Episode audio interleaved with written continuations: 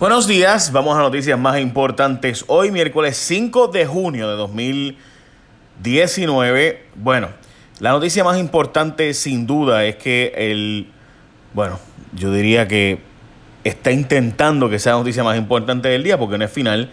El congresista Frank Pallone está buscando eh, resolver el problema del Medicaid para Puerto Rico. Como ustedes saben, unas 600 mil personas en Puerto Rico pudieran quedarse sin beneficios de la tarjeta de salud de ahora vital, la reforma de Roselló, como diríamos, etcétera, porque el gobierno federal no eh, va a seguir sosteniendo la reforma completamente como ha pasado hasta ahora y se acaban los remanentes del Obamacare y por tanto Puerto Rico tendría que aportar una gran suma, 45% básicamente de lo que cuesta la tarjeta de salud y además los federales dan una aportación. Si los federales no dan esa aportación, básicamente no hay posibilidad de que continúe el sistema de la tarjeta actual. Quedaría siempre para personas menores de edad y mayores de ciertas edades o con ciertas condiciones, que a ellos sí les aplicaría. Son 900 mil que se quedarían con el plan médico porque esos están bajo el nivel de pobreza, tienen cumplir con las, las especificaciones de Medicaid.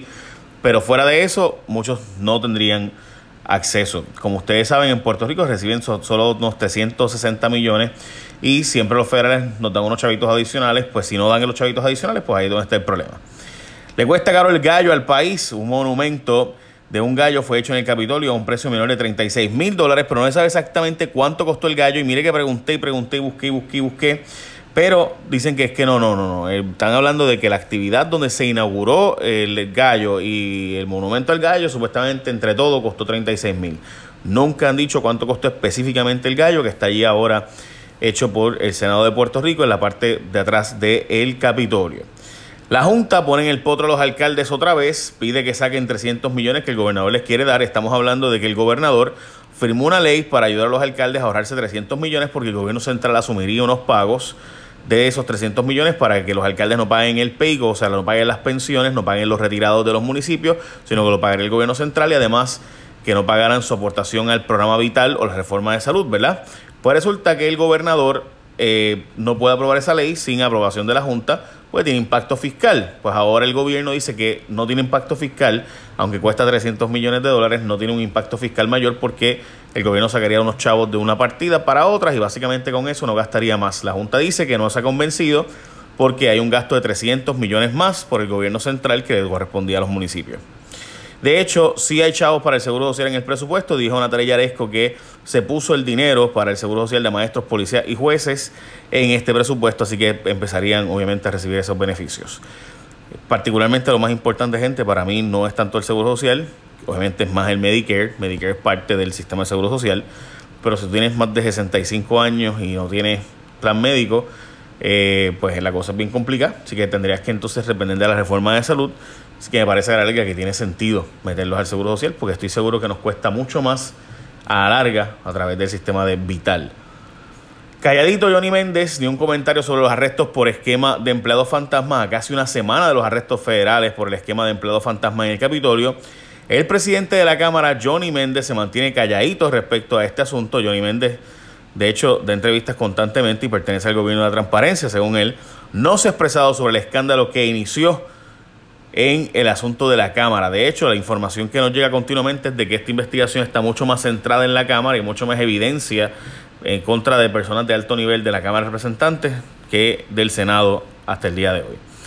Aumenta el número de personas que no tienen que comer o no comen bien. Se estima que un 67% de los hogares, esto según el Centro de Periodismo Investigativo y una publicación que se hizo en Puerto Rico ahora, y voy a hablar de eso ya mismo, eh, pues no hay suficiente alimentación correcta en Puerto Rico. Un estudio determinó que 30% de las personas han experimentado un nivel de inseguridad alimentaria y fluctúan entre las edades de 25 y 54 años también. Y los factores determinantes para que esto ocurra es porque se está estudiando, porque no cuentan con los ingresos necesarios para comer correctamente.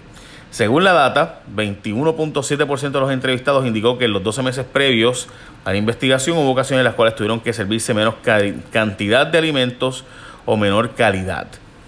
Bueno, eh, al garete de las lanchas de Vieques y Culebra tienen que mudarlos otra vez de sitio porque se escogió el sitio mal.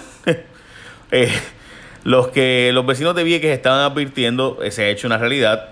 Eh, la mudanza de los terminales de Fajardo a Ceiba se hizo de forma improvisada al garete eh, al punto de que los había que mudar a otro sitio dentro del mismo Ceiba y los van a mudar a otro sitio porque resulta que había demasiada gente a veces y el espacio que tenían antes no daba, estaba contaminado por no tenía permisos de la EPA, bueno, en fin, se mudaron a un sitio al garete improvisadamente y pues el alcalde de Ceiba que, eh, ¿verdad? Todo, todo el mundo ha dicho que la razón por la cual se inauguró esto al garete y ahí a la prisa fue porque el gobernador tenía una pelea con el alcalde de Ceiba.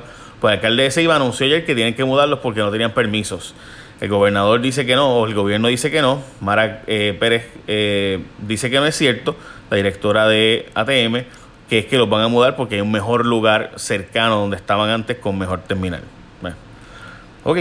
Eh, le dan caput a dos partidos que querían ir a elecciones. La Comisión Estatal de Elecciones no aprobó los nombres de Republican Party of Puerto Rico ni Movimiento Pro Familia, porque los dos partidos, esos nombres se usan en otras entidades y no puedes crear un partido eh, sin un nombre, y menos con un nombre que tienen otras entidades ya, así que esos dos partidos no van a poder empezar a escoger los endosos. Sí podrán hacerlo otros partidos que buscan la inscripción, pero todavía no están en ese proceso porque no han tenido toda la documentación. Solo el Movimiento de Historia Ciudadana ya tiene básicamente todos los procesos para hacerse de endosos.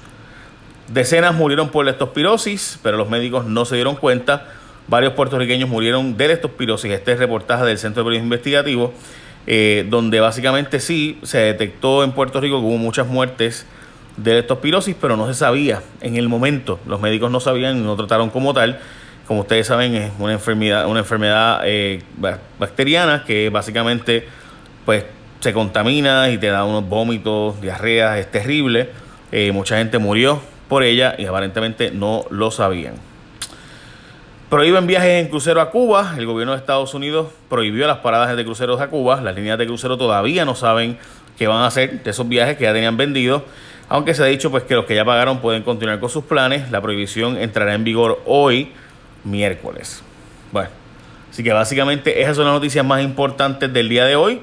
Eh, hay otras cuantas noticias más, eh, por ejemplo, que están ahora mismo, eh, pero básicamente diría que esas son las noticias más importantes porque son las que te afectan a ti directamente. Obviamente saben del caso triste y lamentable. Desde nuevo, otro caso de violencia doméstica y demás. También eh, hay unas tecnologías en la lupa de justicia porque las autoridades siguen la pista de Google, Amazon, Apple y Facebook por posibles violaciones a la ley antimonopolística, donde todavía está debatiendo ese asunto eh, bastante fuerte y de hecho Estados Unidos, el Departamento de Justicia le va a meter mano a Google específicamente ya. La Concha inyecta 15 millones en renovación de sus cuartos en Puerto Rico y esto pues ha sido las renovaciones que se están dando a hoteles y demás. Eh, también el PIB rechazó los cambios a la reforma electoral que está planteando Tomás Rivera Chats. Eh, y básicamente, pues, son las noticias más importantes del día. Écheme la bendición, gente.